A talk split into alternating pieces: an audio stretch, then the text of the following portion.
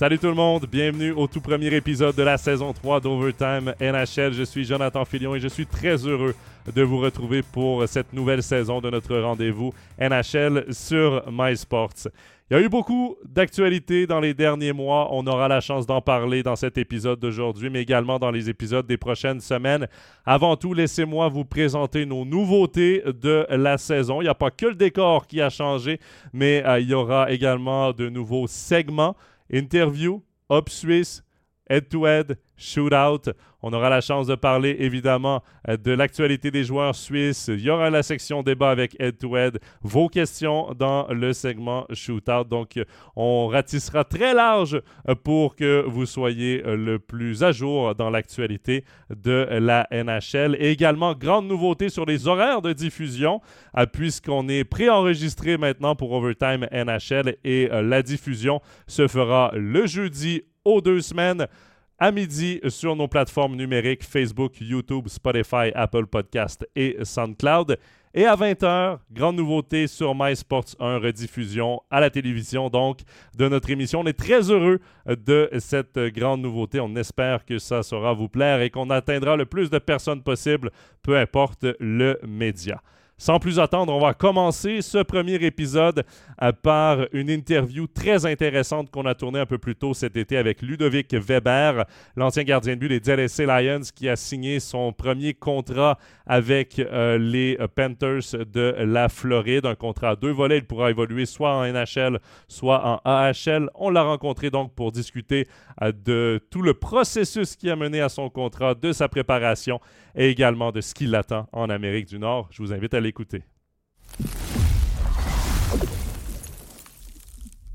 Pour ce premier épisode d'Overtime NHL cette saison, on est avec Ludovic Weber, le nouveau gardien des Panthers de la Floride. Ludovic, merci beaucoup d'être avec nous.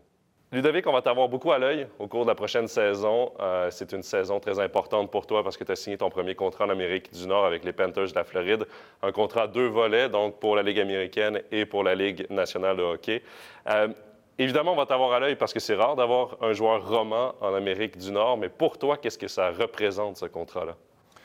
Bah, ça représente euh, beaucoup. Déjà, ça représente une chance, une opportunité de de prouver un peu mon, mon, potentiel euh, ailleurs qu'ici en Suisse. Ça me donne aussi un petit peu un nouvel élan après, après les dernières saisons euh, que j'ai passées. Et puis, euh, et puis je me réjouis de, de commencer cette, cette, nouvelle aventure. On fait un petit retour en arrière. Comment s'est passé les premières discussions avec les Panthers? À quel moment étaient ces premières discussions? Alors, les premières discussions avec les Panthers, c'était un peu avant Noël l'année passée. Euh, quelques discussions avec mon agent et tout. Puis euh, là, on a, on a commencé. C'était la première équipe en fait que, où j'ai eu contact avec, vraiment euh, physiquement.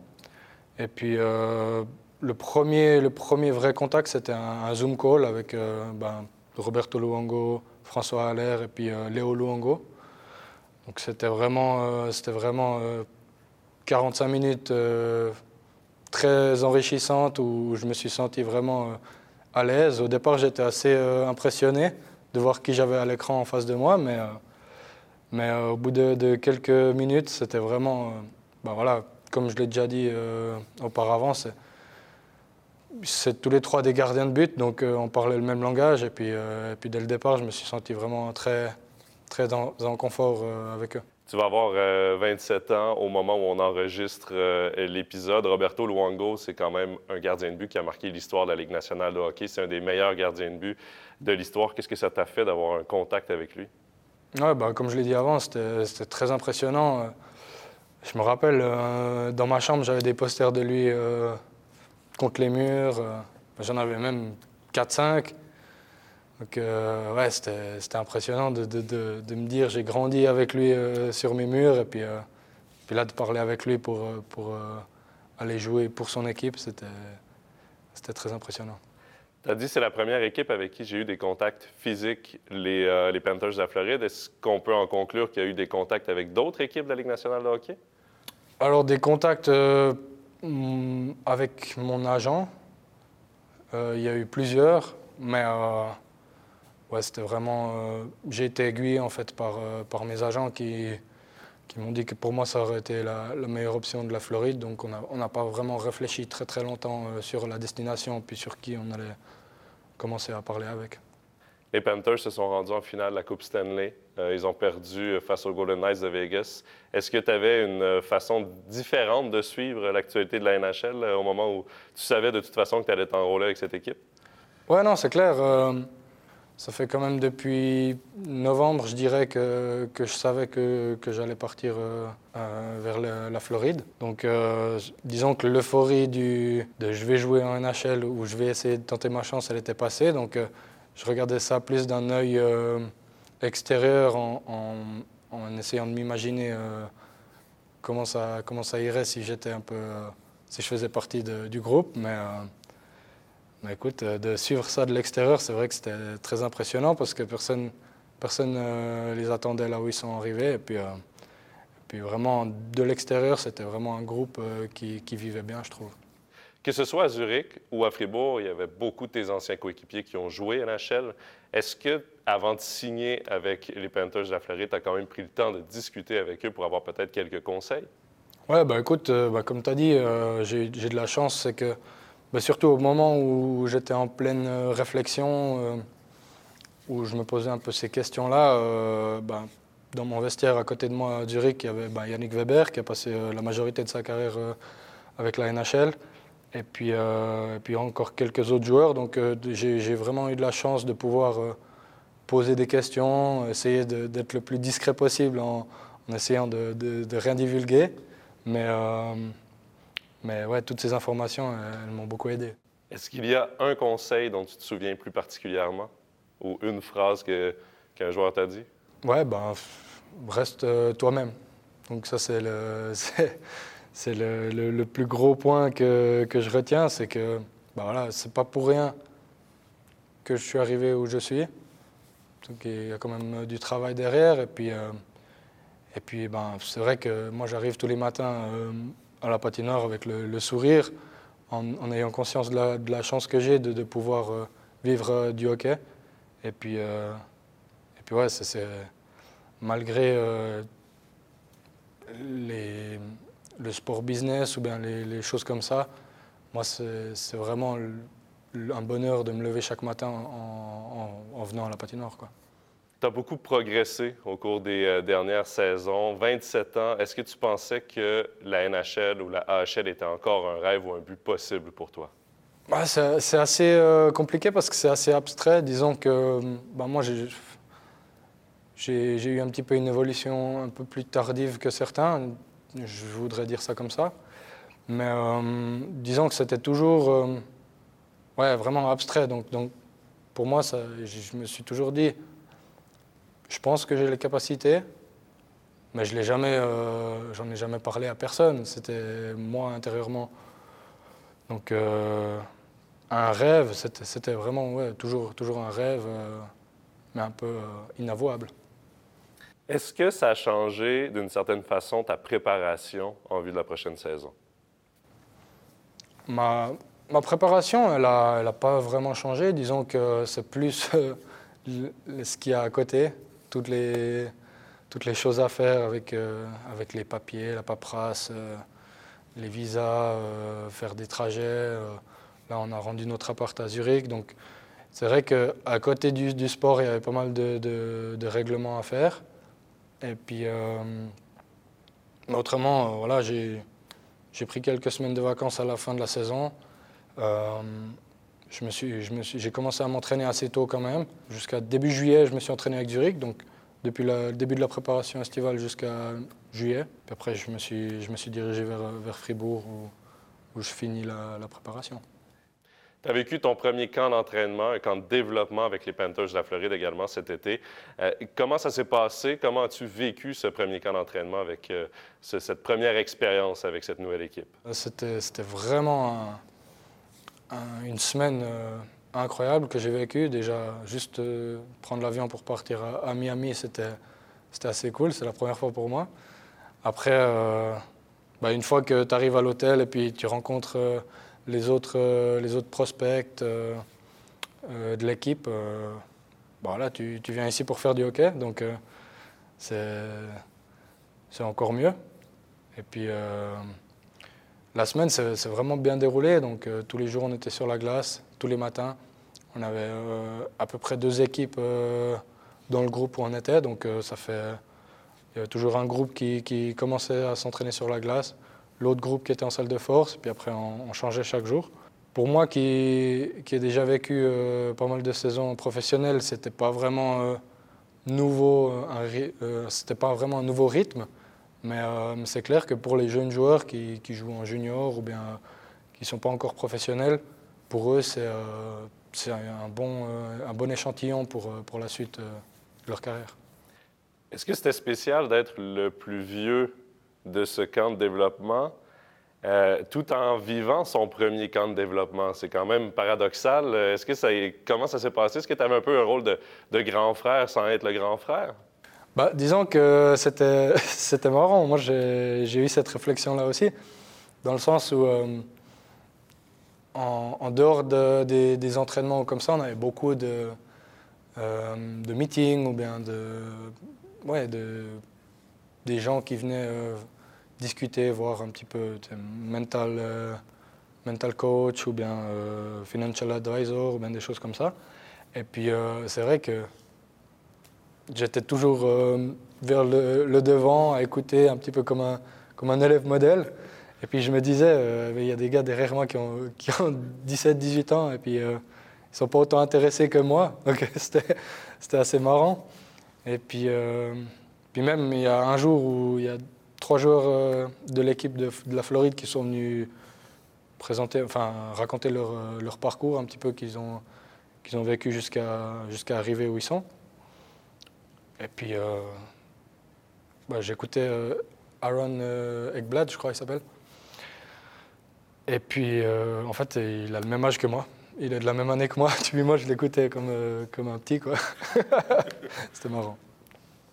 Est-ce que les Panthers t'ont parlé du plan qu'ils avaient pour toi cette saison? Parce qu'il y a quand même trois autres gardiens de but qui sont sous contrat, trois qui ont l'expérience de la Ligue nationale de hockey. Est-ce que tu sais à quoi t'attendre de, la formation euh, cette année? Oui, ben disons que euh, là, maintenant, c'est. Ben, comme, prévu, je vais commencer la saison sûrement à AHL. Donc euh, moi, je me focus là-dessus. Euh, et, le jour, si la chance, elle arrive de, faire le step, euh, c'est à mon tour d'être prêt. Donc je suis aussi préparé à, cette éventualité-là. Et puis ben, voilà, tout peut aller très vite. Hein. Ça, peut aller, ça peut aller très vite, mais ça peut aller aussi assez long. Donc moi, je me focus juste un jour après l'autre, essayer de donner le, le meilleur de moi-même pour pour jouer en AHL, déjà faire ma place. Et puis, euh, puis je sais que j'ai les capacités. Est-ce que quand même personnellement, tu t'es donné un objectif pour cette première saison? Ben écoute, euh, déjà, euh, objectif à court terme, c'est déjà de m'habituer le mieux possible à, la petite surface. Donc après, ben voilà, c'est déjà bien commencer la saison. et puis je vais me fixer des objectifs au fur et à mesure que la saison elle avance et puis euh, au fur et à mesure de comment ça se passe. Donc euh, je ne suis pas quelqu'un qui me fixe des, objectifs vraiment élevés euh, dès le départ, mais je préfère. dès que je suis sur la glace, je donne de toute façon le meilleur de moi-même. Donc ça, ça ne change pas. Donc je pense que ma philosophie, c'est si, si, tu travailles avec constance, et puis euh, tous les jours, donc euh, il y a des bonnes choses qui en ressortent. Donc euh, avec ça, je pense que les objectifs ils viendront au fur et à mesure. Ludovic, il y a des fidèles auditeurs d'Overtime NHL qui ont eu vent que je t'ai rencontré aujourd'hui et je leur ai demandé s'ils avaient des questions à te poser. Donc, j'ai retenu deux questions de nos auditeurs. La première étant avec la situation à Zurich avec Shimon Roubets. Euh, est-ce que ça t'a donné peut-être une motivation supplémentaire de tenter ta chance en Amérique du Nord ou si ça n'avait aucun lien? Écoute, euh, je comprends pourquoi il y a pas mal de gens qui, peuvent penser ça. Après, euh, disons que moi, c'est vraiment pour l'opportunité que je suis parti. je pense que à bientôt 27 ans, c'est la seule et unique fois que, ça pourrait arriver. Et puis, euh, je pense que peu importe ma situation que j'aurais eue à Zurich, ça n'aurait pas changé mes choix. Et finalement, la deuxième question, tu disais tout à l'heure que déjà en novembre, tu savais que euh, tu traverserais en Amérique du Nord pour la prochaine saison. Comment tu fais pour garder ton focus, ta concentration euh, sur Zurich et non pas euh, déjà penser trop à l'avenir? Bah, après, c'est clair, il y a toujours un petit moment d'euphorie. Bah, enfin, en tout cas, moi, c'est ce que, ce que j'ai ressenti. J'ai eu vraiment un moment d'euphorie au moment où, au moment des discussions avec la Floride, au moment de, de prendre les décisions et tout ça. Mais après, ben on est quand même euh, des professionnels. Euh, peu importe ce qui se passe à l'extérieur, euh, moi j'arrive quand même pour faire mon, mon travail avec Zurich. Ça n'empêche pas. j'ai tout le plaisir du monde à, à venir m'entraîner avec Zurich tous les jours de la saison. Donc c'était c'était pas très difficile pour moi de garder le focus parce qu'on avait quand même toujours des objectifs à atteindre avec l'équipe. Ludovic, on va, te, souhaiter le meilleur des succès euh, dans cette euh, nouvelle aventure. On va évidemment beaucoup parler de toi euh, dans Overtime NHL tout au long de la saison et on espère te revoir avec peut-être une, expérience NHL à nous, à nous partager au cours de cette saison d'Overtime NHL. Merci Avec plaisir. Merci beaucoup.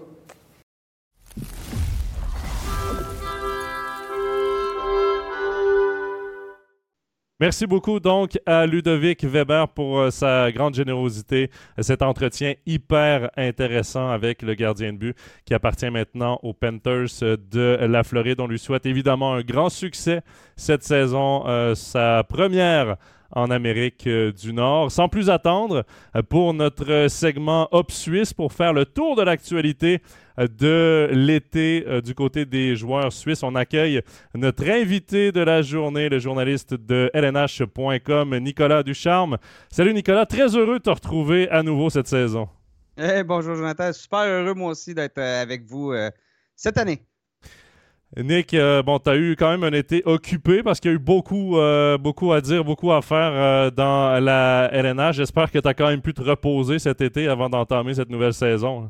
Repos, repos. J'ai même été en Suisse, allez vous voir, allez voir votre beau pays. Donc, euh, un, bel été de, bel été de repos. Est-ce que c'était vraiment reposant ce voyage? C'est ça la question. C'était correct, honnêtement. Euh, j'ai bien apprécié. Des, belles journées occupées, mais euh, magnifiques. Vos paysages, c'est pas donné. Disons que ça fait différent des grands champs qu'on a ici, des plaines vraiment plates plat. c'est le terme exact, là, mais non, vraiment, euh, magnifique voyage. J'ai bien apprécié. J'ai bien apprécié vos vins suisses pour euh, ceux qui ont déjà écouté euh, ton émission là, et que, oh, bon, on avait eu quelques discussions à ce sujet. J'espère qu'on aura la chance de te revoir en Suisse bientôt eh avec ta charmante copine et éventuellement ton fils également. Honnêtement, je suis un peu tombé en amour. Là. On, s'ennuie du mode de vie suisse. C'est un peu plus mollo qu'ici au Québec. Écoute, la Suisse euh, t'ouvrira toujours grand ses portes, Nicolas. bon, on va revenir à notre sujet. Euh, donc, segment Hop Suisse, on l'a appelé comme ça parce qu'on va parler évidemment de nos, euh, nos, représentants suisses en NHL.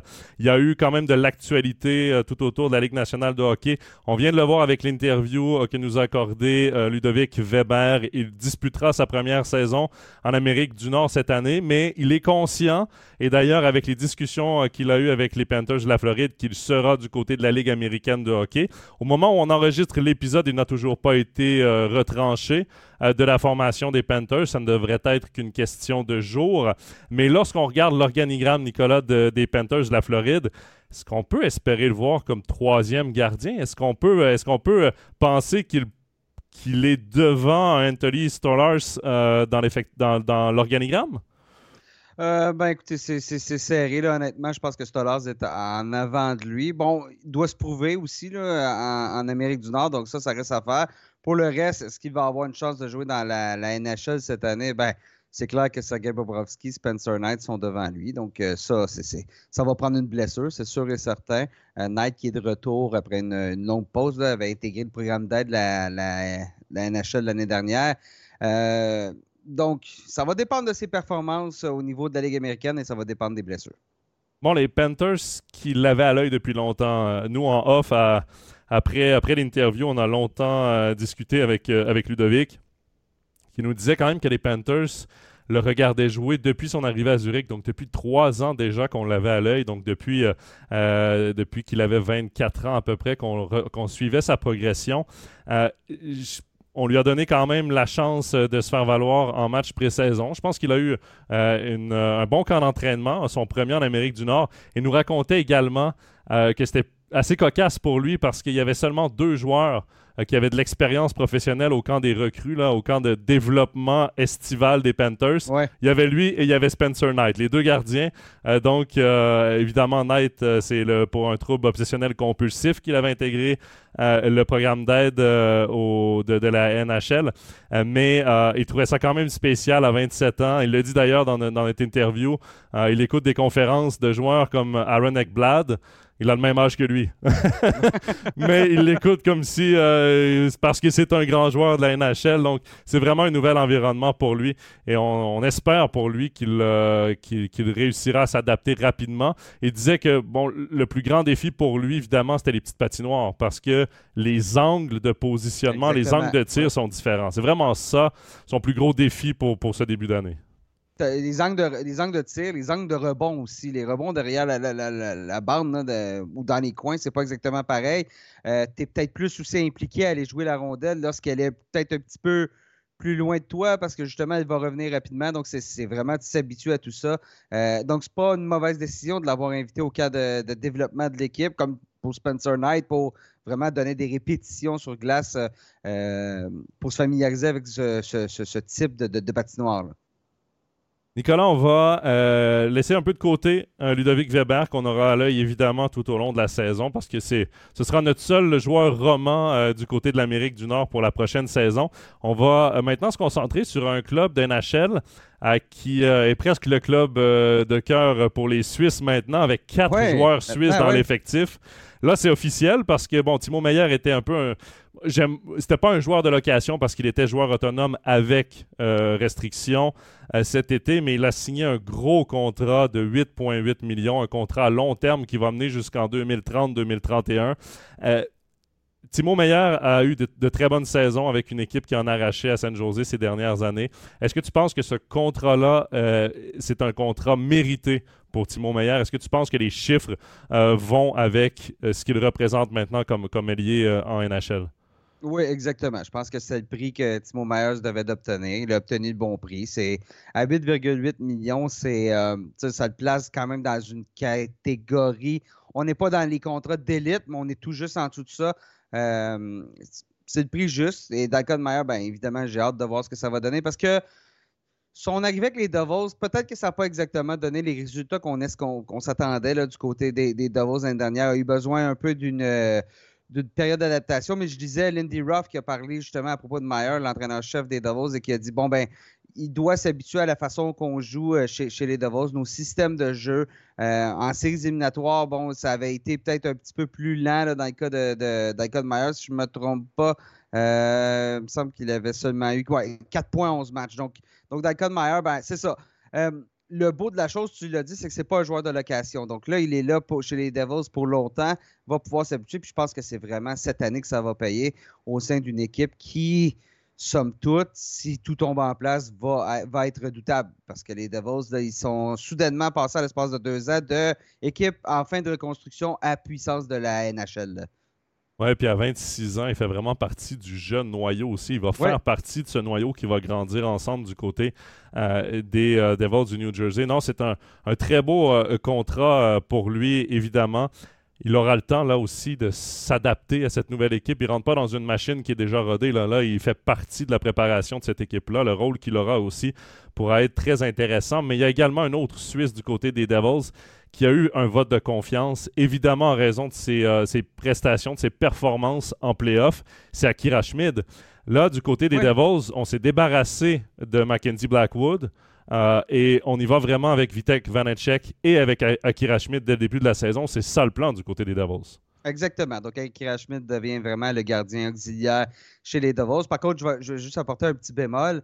Euh, il y en a qui le voient vraiment plus gros parce qu'on le sent en séries éliminatoires. C'est lui qui a pris la relève de Vitek Vanecek. C'est lui qui a mené les Devils au deuxième tour. Mais quand même, je m'attends à ce que Schmid soit le deuxième gardien chez les Devils. Tout simplement parce que Vanecek, ben, lui aussi, c'était sa première euh, saison comme, comme gardien numéro un. Donc, euh, à un moment donné, il y a on, joue 82 matchs en saison, on avait joué beaucoup. Il y, a une, euh, charge de travail qui devient quand même beaucoup plus importante. Et chez Vanecek, ben, il a peut-être manqué un peu d'énergie en fin de saison. Par contre, là, va revenir, va avoir eu le temps de s'habituer, connaît son rôle. C'est son rôle à perdre de Vanecek. Mais Schmid a montré un très, très bel échantillon l'année dernière en séries éliminatoires. C'était pas un nom qui était sur les, les réseaux. C'était pas un nom qu'on entendait beaucoup parler sur les radars, devrais-je dire plutôt. Euh, Schmid, puis vraiment, il a impressionné. Donc, pleinement mérité. J'ai hâte de voir ce qu'il va faire cette année. il est très populaire dans les, les, les, les, ce qu'on appelle les poules de hockey ici cette année là, pour, euh, pour comme surprise pour euh, gardien qui pourrait être très payant. Donc, euh, vraiment, là, une, belle, une belle émergence dans Coach Schmidt. 23 ans seulement, Nick, tu le sais très bien, on parle des, des gardiens dans, leur, dans leurs années prime, autour de 20, 26, 26 à 28, 25 à 28. Donc, euh, j'ai bien l'impression que ça pourrait être un, A, un B. De certaine façon, une espèce de système d'alternance. On a le luxe d'avoir deux jeunes gardiens parce que Vanecek a 27 ans et dans ses meilleures années. On a peut-être le luxe d'avoir euh, un système d'alternance, peut-être deux tiers, un tiers pour Vanecek ou selon qui est en forme. Euh, ben, je dirais un 50-30, 50, 55, 50-35. Non, 50-32, dans ces coins-là. Là, vraiment, là, une vraie belle alternance sans être vraiment un et deux, là, euh, comme on voit de, de, plus en plus. Il y a certaines, certaines équipes que c'est. Euh, c'est méthodiquement, c'est euh, un gardien une journée, l'autre gardien l'autre journée. Là, donc, peut-être pas à ce point-là. Je pense vraiment que Vanecek va être le numéro un, mais Schmidt n'est pas très loin derrière. Ça va être intéressant. Tout au long de la saison, on aura la chance d'en reparler des Devils du New Jersey parce qu'on a perdu, oui, deux bons défenseurs du côté des Devils. Mais là, cette année, il va y avoir la vraie entrée en scène euh, d'un Luke et également, euh, il devrait y avoir euh, celle de Simon Nemec également, qui a connu une bonne saison dans la Ligue américaine de hockey. Est-ce qu'on le gardera dès le début de la saison? Est-ce qu'il sera un des premiers appelés à voir? Mais il y a vraiment de la belle relève, il y a vraiment une belle jeunesse chez les Devils du New Jersey. Quand on regarde, quand on pointe du doigt des, reconstructions, quand on peut euh, vraiment mettre le doigt sur une belle reconstruction, celle des Devils, pour moi, est supérieure à celle des Rangers, parce que les Rangers, si on prend la signature, si on enlève la signature d'Artemi Panarin, ça ralentit peut-être le processus, mais la reconstruction des Devils est vraiment quelque chose d'hyper intéressant. bon, on développe nos jeunes, ce qu'on n'a pas fait chez les Rangers. Oui, exact. Et on a été patient mm. avec certains aussi. que euh, même si, pour dans le cas peut-être de Jack Hughes, on, a été, euh, on, avait besoin peut-être de ce, vent de fraîcheur dans des années hyper creuses.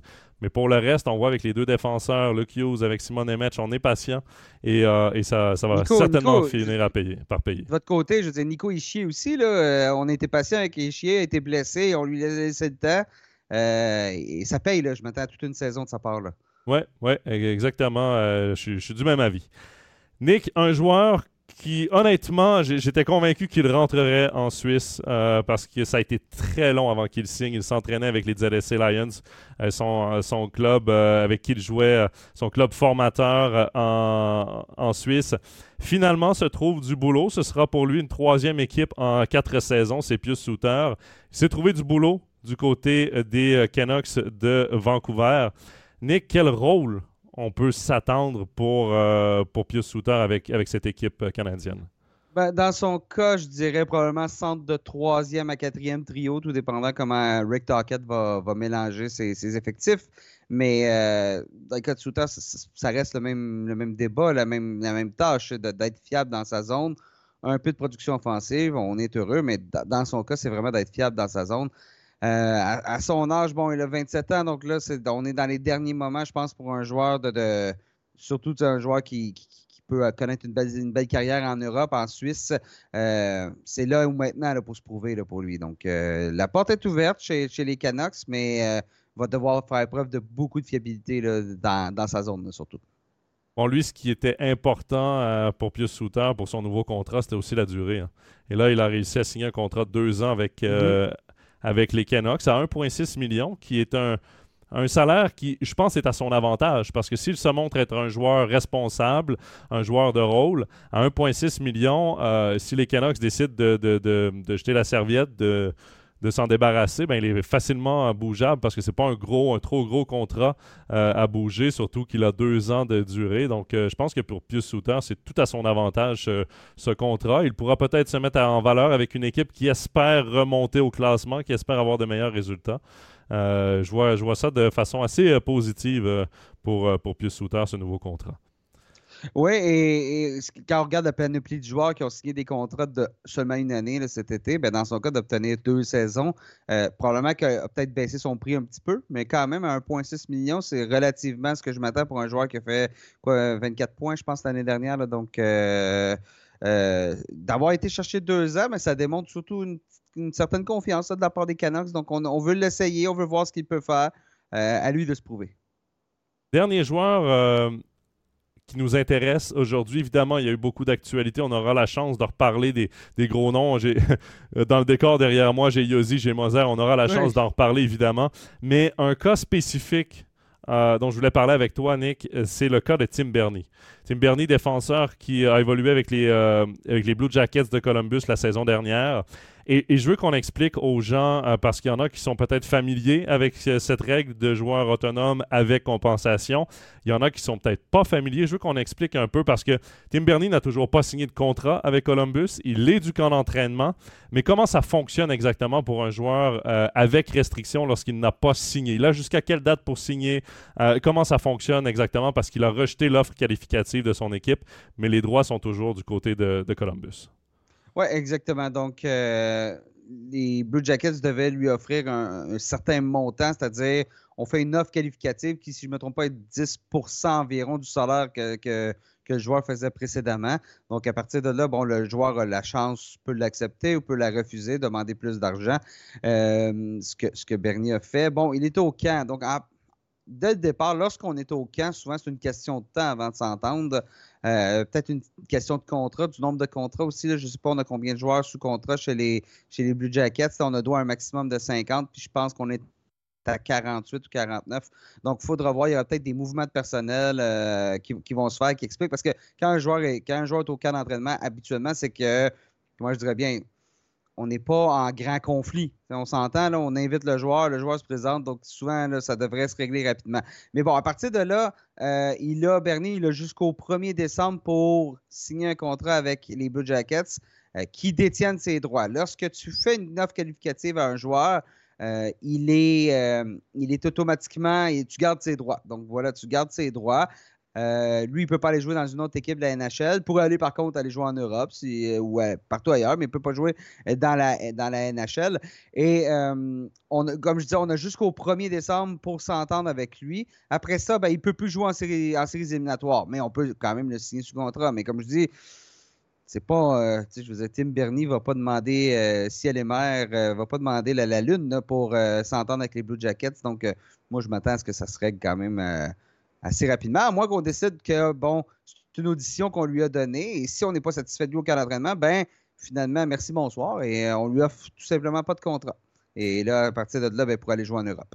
Oui, parce que, euh, bon, selon ce qui a fuité, euh, à voir si les chiffres sont exacts, il aurait refusé un contrat d'une saison à deux volets avec une réduction de, de, de 50 000 euh, dollars US, donc sur le contrat qu'il avait précédemment. Euh, donc, voulait probablement euh, soit une légère hausse salariale ou le même salaire, là, mais. C'est ça, aurait peut-être dû accepter l'offre qualificative finalement. Oui, exact. On va maintenant passer à un tout nouveau segment qu'on a qui s'appelle Head-to-Head, face à face. Donc, ce sera des affirmations et on débattra si on est d'accord ou non des affirmations que je te donnerai. Head-to-head, donc, avec Nicolas euh, Ducharme. Nicolas, je viens de te l'expliquer. Euh, je te lance une affirmation. Tu me dis si tu es d'accord ou non avec l'affirmation. Tu me donnes ton avis et ensuite on en discute. Je te donne euh, mon avis également. Et on commence fort parce que j'ai pris des sujets d'actualité qui se sont déroulés pendant euh, l'été, mais dont on n'a pas eu la chance de parler évidemment parce qu'on était en vacances du côté d'Overtime NHL. Et tout d'abord, on y va avec le contrat d'Austin Matthews. Selon toi, est-ce qu'Austin Matthews mérite pour la saison 2024-2025 d'être le joueur le mieux payé de la NHL. Rappelons qu'il a signé un contrat de 13,5 millions euh, par année là, sur un contrat de 4 ans, si je ne me trompe pas. Oui, exactement. Et 11. Euh, non, mais il est 11 points. Non, excuse-moi, tu as raison. 13,250 millions. Je regardais son contrat actuel. Bon. Euh, mais c'est bon que je regarde son contrat actuel parce que, je faut, faut partir de cette base-là. Austin Matthews est un meilleur joueur actuellement qu'il l'était lorsqu'il a signé son précédent contrat. Donc, on ne peut pas logiquement accepter une entente similaire. Donc, est-ce qu'il mérite d'être euh, le joueur le plus payé?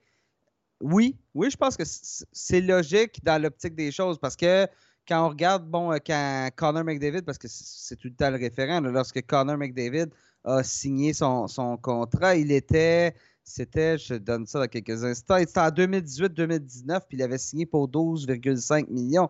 Ça fait longtemps, 2018-2019, euh, il y a beaucoup d'eau qui a coulé sous les ponts. Il y a eu une certaine pandémie, je pense, puis un gel de ben, plafond salarial. La pandémie, c'est ça c'est ça qui a gelé le plafond salarial, mais là, le plafond salarial va repartir à la hausse. Donc, son entente, Austin Matthews, n'oubliez pas, elle entre en, elle entre en, vigueur l'année prochaine. Donc, c'est selon le plafond qu'on va avoir l'année prochaine. Ce plafond-là devrait monter de 3 à 4 millions. Donc, il euh, faut, tout prendre ça en considération que c'est un contrat selon les salaires qui vont être en vigueur en 2024-2025. Euh, Donc, est-ce qu'Austin Matthews, l'année dernière, c'était une saison un peu décevante? Oui. La précédente était vraiment, vraiment bonne. Donc, euh, euh il en est là. Je pense que c'est le prix approprié pour Austin Matthews. Sinon, écoute, euh, on aurait pu aller ailleurs, de toute façon. sinon, donc, euh, c'est pas. il n'a pas signé à rabais, mais il n'a pas non plus été trop dur, trop dur, si je puis dire, en, négociation avec les Maple Leafs. Euh, honnêtement, euh, je vais mettre de l'eau dans mon vin parce que je trouve que tu as des très bons arguments. Mais moi, ce qui me dérange beaucoup, moi, l'affirmation, j'aurais dit non pour une seule et unique raison. Lorsque euh, Nathan McKinnon a signé son nouveau contrat pour devenir le joueur le mieux payé de la NHL, il venait de remporter une Coupe Stanley. avant ça, il avait décidé de réduire un peu son salaire pour permettre à son directeur général d'avoir une marge de manœuvre pour bien l'entourer je trouve qu'Austin Matthews, avec oui, ce qu'il a, il a fait beaucoup pour les Maple Leafs de Toronto. Il a réussi beaucoup. Euh, évidemment, il a montré tout son talent offensif. Mais je trouve quand même que pour un joueur comme ça, de vouloir devenir le joueur le mieux payé, il le mérite, oui, dans un certain, jusqu'à un certain point. Mais je trouve quand même qu'il a mis euh, peut-être des. Euh, il a contraint son directeur général à devoir manœuvrer sous le plafond d'une façon qui aidera peut-être pas l'équipe à long terme. Et c'est là où je trouve que Austin Matthews, selon ses statistiques et ses performances en saison régulière, mérite d'être le joueur le mieux payé pour toutes les raisons que tu as évoquées un peu plus tôt. Mais je trouve un petit peu que c'est un geste égoïste pour un joueur qui devrait être un leader pour les Maple Leafs de Toronto parce que et, je comprends que c'est une PME. Hein. Les joueurs de NHL sont des petites PME. Tu dois aller chercher le maximum que tu peux aller chercher. D'ailleurs, c'est pourquoi il a signé un contrat à court terme, parce qu'il sait très bien que le plafond salarial ne fera que monter. Et il arrivera dans ses meilleures années pour signer un autre plus gros contrat de peut-être 15 millions dans 4 ans. Mais je trouve qu'il a encore à prouver en playoff. Il a encore à prouver pour être un leader de cette équipe-là. Et là, euh, son contrat n'aidera pas la signature de, de William Newlander n'aidera pas la négociation avec Mitch Marner, parce que Mitch Marner va se baser sur le contrat d'Austin Matthews pour sa renégociation de contrat. Euh, donc, je, trouve quand même qu'il y a un aspect un peu. J'aime pas utiliser le mot égoïste, mais presque ça pour un joueur qui euh, va. Bon, c'est peut-être euh, sur 4 ans, c'est peut-être qu'il va toucher 6 millions de plus que, que, que prévu. Mais ce 6 millions-là aurait peut-être permis d'avoir une bague au doigt, une bague de la Coupe Stanley. Et je trouve que c'est. C'est un geste qui ne euh, montre pas un très très grand leadership comme l'avait fait Sidney Crosby, comme l'avait fait euh, Nathan McKinnon auparavant. Deux joueurs qui ont des bagues de la Coupe Stanley. Mais, mais personne ne dit ça à propos de Connor McDavid, tu es d'accord avec moi? Personne ne dit ça à propos de Leon Draisaitl. Leon Draisaitl a un, contrat vraiment pas cher pour ce qu'il donne en ce moment. Ben, Parce que lui, lui c'est un bon contrat. Il avait signé très, très tôt un contrat, si je ne me trompe pas, à 8,5 millions, quelque chose comme ça. En, 2017-2018, à 8,5 millions, devait être dans les joueurs les plus payés de la NHL. Oui, mais Connor McDavid, un an plus tard ou deux ans plus tard, signe à beaucoup plus haut. Mais est-ce que Connor McDavid est le meilleur joueur de la Ligue nationale? Oui. Mais euh, je maintiens quand même que, parce qu'on parlait de McKinnon, mais je veux dire, Austin Matthews a gagné le trophée Hart. Donc, joueur le plus utile dans la NHL, Nathan McKinnon n'a pas, gagné ce titre-là. Nathan McKinnon est un joueur qui, je dirais, un peu plus fragile aussi qu'Austin Matthews. Mais tu as, raison sur le fait que ça ne va pas aider aux, négociations de contrat avec William Nylander, euh, les négociations de contrat avec euh, Mitch Marner. On espère à Toronto, on doit vraiment espérer que le plafond va beaucoup augmenter. Mais au final, je ne peux, pas, peux pas reprocher à un joueur de vouloir payer ce qu'il vaut. Je ne peux pas. Je peux pas. Donc, est-ce qu'au final, il a, il a signé le prix qu'il valait? Oui. Donc, c'est ça ta question? C'était ça ta question? C'est exactement ça ma question. tu vois, je, trouve que ça lance bien ce nouveau segment head-to-head parce que, dernier, dernier argument que j'ai, parce qu'on comparait avec euh, McDavid, avec Drazaitel, les deux, quand ils ont signé leur contrat, ont signé des contrats à long terme. Pour, parce que on s'entend que les équipes en ce moment calculent avec une hausse du plafond salarial. Les deux ont signé avant le COVID et allaient devenir des aubaines dans 5 à 6 ans comme Sidney Crosby est en ce moment, parce que Sidney Crosby gagne 8,7 millions. Austin Matthews, en décidant de prendre un contrat à court terme, c'est qu'il ne veut pas être une aubaine dans 6, 7 et 8 ans. Il veut être le mieux payé dans 5 ans, dans 6 ans, dans 7 ans, tout comme l'année prochaine. Voilà. C'est mon dernier argument que j'ai, mais c'est il n'y a pas de bonne, il a pas de mauvaise réponse, mais je trouve hyper intéressant cet échange quand même. Il, vaut ce qu'il vaut, puis il va être payé ce qu'il vaut, tout simplement. Deuxième affirmation, euh, Nicolas. On a tous suivi, évidemment, la plus grosse transaction de l'été. Le plus, le plus gros échange de, l'été, c'est Eric Carlson du côté mm-hmm. des Penguins de Pittsburgh. Et ma question, elle est bien simple. Est-ce qu'avec Eric Carlson, les Penguins de Pittsburgh redeviennent une équipe aspirante à la Coupe Stanley.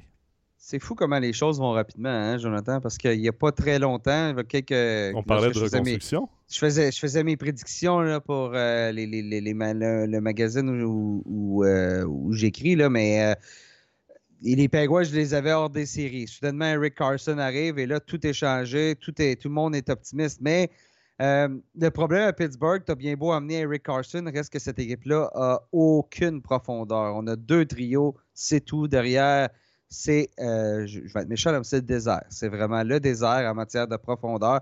On va avoir l'Arcelor sur le troisième trio. Il y a longtemps que l'Arcelor n'est plus un joueur de troisième trio. Regardez l'année dernière avec l'Avalanche, c'est un joueur de quatrième trio. Donc, euh, et, et, le hockey, est un sport de profondeur. C'est un sport qu'il faut que tu ailles au moins trois trios qui font le travail. Parce que oui, c'est pas facile de surveiller Sidney Crosby, c'est pas facile de surveiller Evgeny Malkin, mais si tu es en mesure de le faire, ben tu vas avoir du succès contre les Pingouins parce que ils n'ont pas, euh, pas cette profondeur-là. Bon, Eric Carson arrive là, ça change complètement la donne. Une chose est sûre, il ne pourra pas jouer comme il faisait à San Jose. Oh, qu'il ne pourra pas jouer comme il faisait à San Jose. Parce qu'à San Jose, ce qu'on disait, c'est attaque, là, parce que de toute façon, on n'a personne pour aller marquer des buts. Puis on a reproché l'année dernière son, différentiel plus et moins là, à Eric Carson, mais il reste que au final, si lui n'allait pas marquer des buts, s'appuyait pas l'attaque, ben, il n'y avait rien qui se passait à San Jose, puis on aurait perdu le match de toute façon. Donc, euh, cette fameuse saison-là fait quoi? Fait 101 euh, points, si je ne me trompe pas, là, Eric Carson. Exactement. Donc, 101 points. Euh, il fera pas ça. Je te, préviens tout de suite, il fera pas ça à Pittsburgh. En plus, il y a Chris Letang qui est là. Euh, mais, donc, attendez-vous à ce que Chris Letang ait des responsabilités un petit peu plus défensives. Mais bon, est-ce que les Penguins sont de retour dans la course? Aux séries éliminatoires? Oui, mais vraiment, là, on va être vraiment à la limite. Là. Je pense pas que ça fait des Penguins une équipe assurée d'être en séries éliminatoires. On va vraiment être à la limite. Mais on va être dans la course au moins, ce qui n'a pas été le cas l'année dernière. Ben, ce qui n'a pas été le cas, c'est pas vrai. On est, on est vraiment. Euh, on a raté les séries éliminatoires parce qu'on a perdu notre dernier match contre les Blackhawks de Chicago, qui était une des pires équipes de la Ligue. donc, on n'était pas loin. Mais je m'attends à ce qu'on soit peut-être, oui, euh, oui, oui, dans cette optique-là, oui, les Penguins sont une équipe de séries éliminatoires pour participer aux playoffs, ils vont être dans la course jusqu'à la toute fin. Ça, j'en suis convaincu. Peut-être même qu'ils réussiront à se qualifier pour les playoffs. Mais la question est, est-ce qu'ils redeviennent une équipe aspirante à la Coupe Stanley? Évidemment, on peut sortir le cliché, tout peut arriver une fois que tu es rentré en playoffs. Les Panthers en sont la, preuve avec euh, la, saison dernière. Mais je pense pas que c'est une équipe aspirante à la Coupe Stanley avec Eric Carlson. Et tu l'as dit, Chris Letang. Chris Letang est là.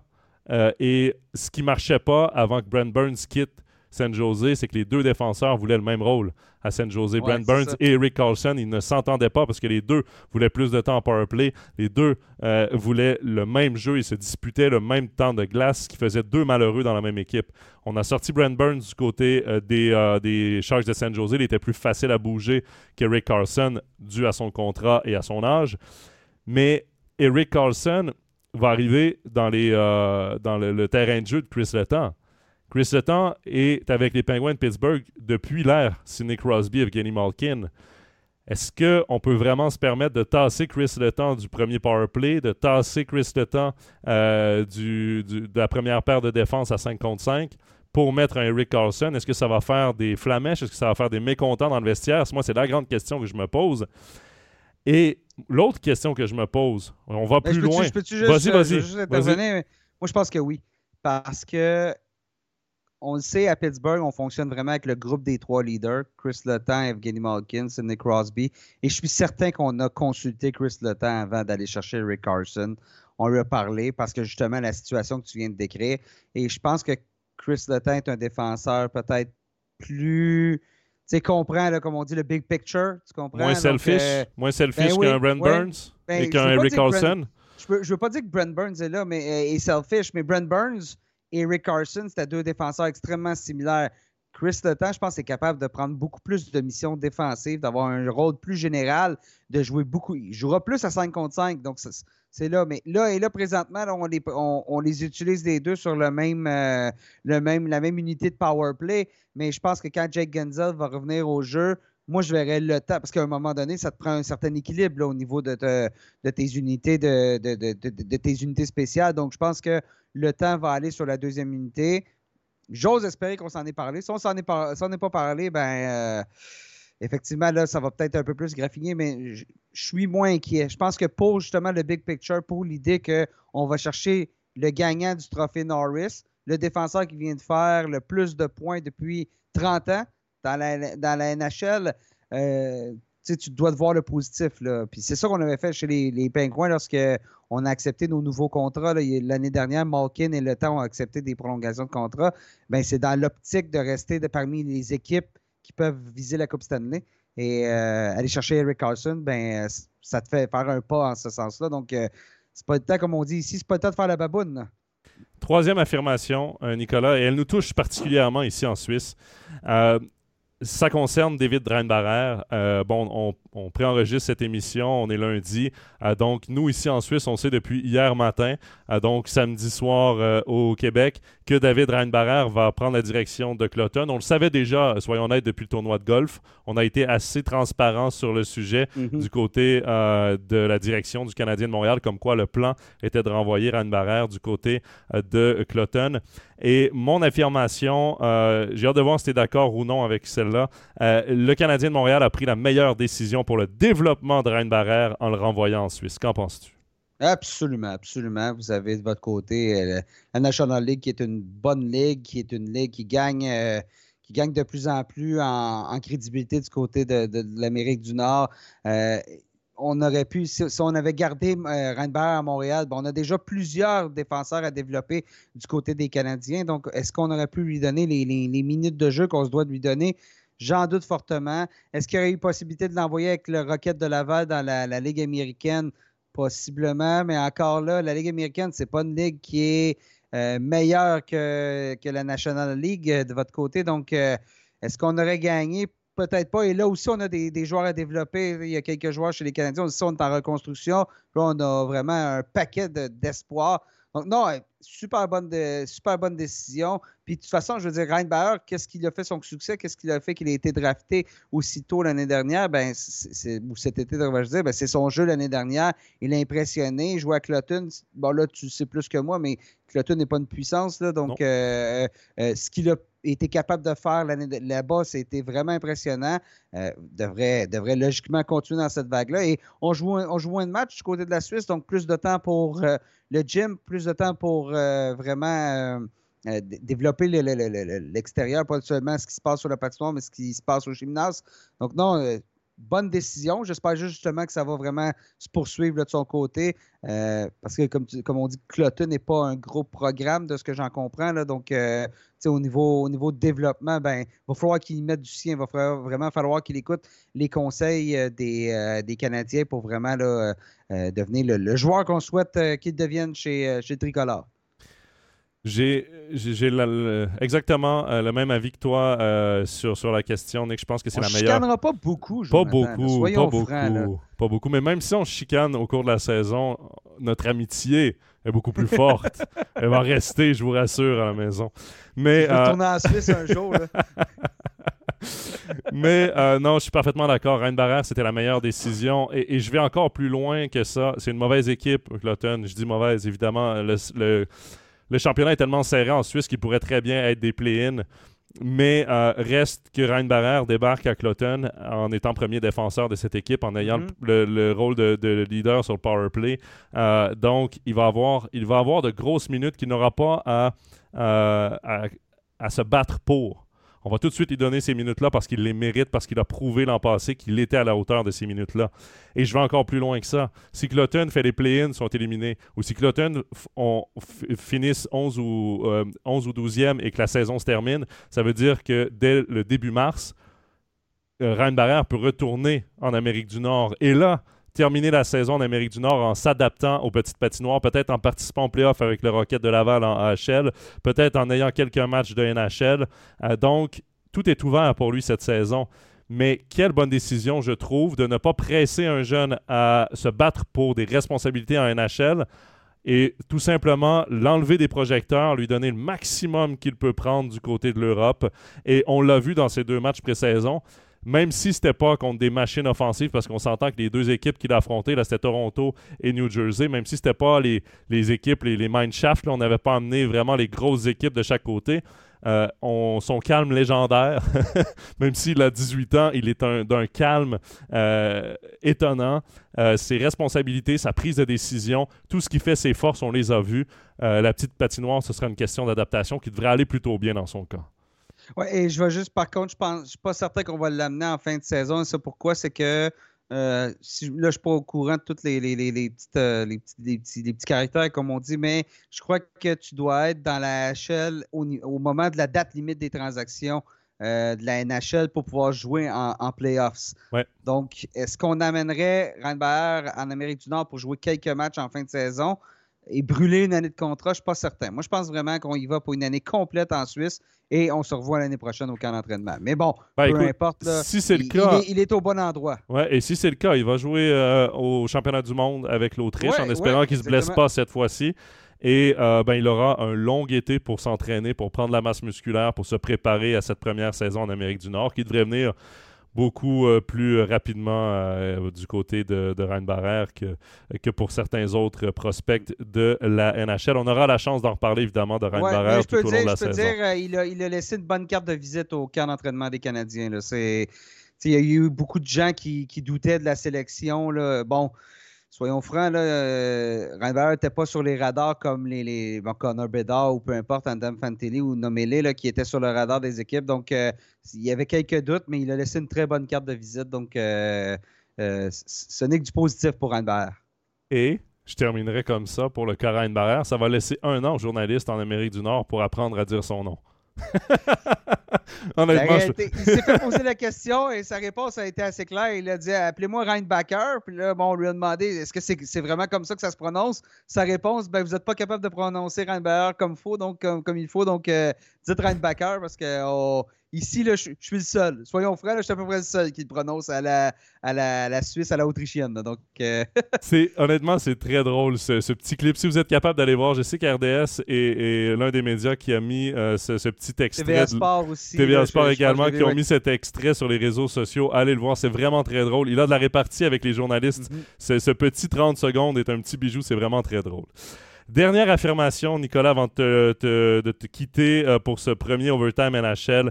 Euh, évidemment, ça fait beaucoup euh, parler la meilleure équipe de la Ligue nationale dans l'histoire des, meilleures saisons régulières, les, Boston Bruins, les Bruins de Boston, qui ont vu quitter à la retraite leurs deux premiers joueurs de centre, Patrice Bergeron et David Krejci. C'est la fin d'une ère du côté de Bergeron. Après l'ère euh, euh, du côté des Bruins de Boston, après l'ère Chara, il y a eu l'ère Bergeron qui est maintenant terminée.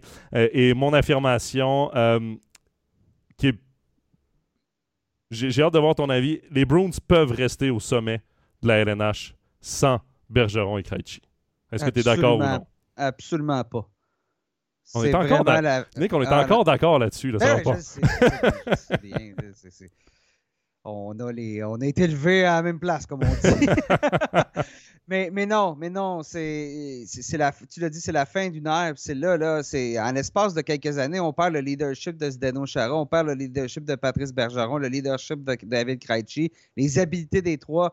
Je vois pas ça. Je pense pas que Pavel Zaka, Charlie Cole, qui vont être à- appelés à prendre la la relève sur les deux, sur les deux premiers trios, sont des centres euh, de premier trio, à la limite des centres de, des joueurs de centre de deuxième trio, mais encore là, ça laisse. Si on regarde la ligne de centre des, des Bruins présentement, c'est une des plus faibles, à mon avis, de la NHL. Donc, euh, euh, oui, oui, il reste David Pasternak. Oui, il reste Brad Marchand. Marchand, par contre, va ralentir probablement, gagne en âge. Il est nouveau capitaine, donc euh, de, grosses, de grosses épaulettes à enfiler, pourrais-je dire, de, grands- de grands patins à lasser. Et oui, il reste Charlie McAvoy, mais somme toute, ça va faire, on va tomber de très haut du côté des Bruins. Et l'an passé, personne ne voyait cette saison-là arriver chez les Bruins, saison record des victoires. Et, là, cette année, je pense qu'on va rater les playoffs. Donc, euh, on passe vraiment d'un extrême à l'autre. Mais c'est une équipe qui, qui était vieillissante. Moi, je m'attendais à les voir casser et rater les playoffs l'année dernière. J'étais vraiment dans le champ, comme on dit, mais euh, cette année, je vois, je vois juste pas comment cette équipe-là peut se maintenir avec l'effectif qu'on a euh, présentement. Là. Ça reste que. Surtout au centre. c'est- crucial la ligne de centre. Et on n'est pas là, là. On n'est pas là, chez, les, chez les Bruins. Je viens de le dire, c'est la. Il y a tellement eu de succès dans- au, au cours des années avec Marchand, euh, Bergeron et euh, Pasternak, même si euh, la, la saison dernière, ils ne jouaient pas toujours ensemble. Non. Je pense qu'ils ont même été séparés la, la plus grande partie de La la, majeure saison. du temps, ouais, ouais. Ouais, ouais. Mais euh, reste quand même que l'identité des Bruins était surtout autour de ces trois gars-là, parce que Krejci faisait un retour, lui qui, avait- qui était resté en, euh, en Europe euh, une saison. Je pense que c'est difficile de se remettre de deux départs aussi importants. Et, et comme tu l'as dit, la ligne de centre, on, on parle toujours d'un premier défenseur et d'une ligne de centre avec beaucoup de talent pour une équipe qui a du succès dans la Ligue nationale de hockey. Et là, clairement, c'est ce qui va faire défaut du côté des Bruins de Boston. Est-ce que, en plus, est-ce que les deux gardiens peuvent euh, ré- rééditer leurs exploits de la saison dernière? Ça va être compliqué. Ils ont, les deux ont une bonne saison, à leur, une grande saison à leur actif, on va le dire comme ça. Euh, donc, je trouve que c'est beaucoup de pression sur les épaules d'une équipe qui, euh, là, vient de perdre son plus grand pilier, probablement l'un des plus grands piliers de son histoire, en Patrice Bergeron, parce que même durant l'ère du Zdeno Chara, Patrice Bergeron avait un A sur le maillot, mais c'était euh, presque un capitaine déjà pour, euh, pour cette équipe-là. Mhm. Donc, euh, une lourde perte pour euh, les Bruins de Boston. Mais les deux, on est d'avis qu'ils ne réussiront pas à rééditer leurs exploits. Moi aussi, je les vois à l'extérieur des playoffs. Encore là, division atlantique hyper forte. Ah je ouais, pense que ça va très, être très. compliqué pour, pour les Bruins euh, de, de s'illustrer euh, cette saison. Nicolas, Ah, j'allais, ouais, j'allais Vas-y, vas-y. compliqué. À part les Canadiens de Montréal, tout le monde peut être des, des playoffs ça, dans l'Atlantique. Donc, euh, la lutte va être serrée. Ouais, et ça termine très bien notre segment Head to Head. Et Nicolas, ben, je te salue. Je te remercie d'avoir été notre, euh, première et- de notre premier épisode de la saison 3 d'Overtime NHL. Et je rappelle à tous nos auditeurs, évidemment, qu'on peut euh, t'entendre euh, sur le balado, sur le podcast La Tasse de Café LNH, disponible sur toutes les plateformes numériques, qu'on peut te lire évi- évidemment régulièrement en compagnie de tes collègues de LNH.com sur le site officiel de la Ligue nationale de hockey. Et Nick, on aura la chance de se revoir un peu plus tard dans la saison. C'est toujours un plaisir, Jonathan. Merci beaucoup. Ciao. Salut. C'est ce qui met fin au tout premier épisode de la saison 3 d'Overtime NHL. Merci beaucoup d'avoir été avec nous. J'en profite également pour vous inviter à nous poser vos différentes questions, que ce soit en commentaire des publications d'Overtime NHL ou en message privé tout au long de la saison. On répondra à ces questions avec nos différents invités. Overtime NHL, c'est sur les plateformes numériques le jeudi à midi et en rediffusion sur MySports 1 dès 20h. C'est le nouveau rendez-vous Overtime NHL. J'espère que vous avez apprécié et je vous dis à dans deux semaines. Bye bye.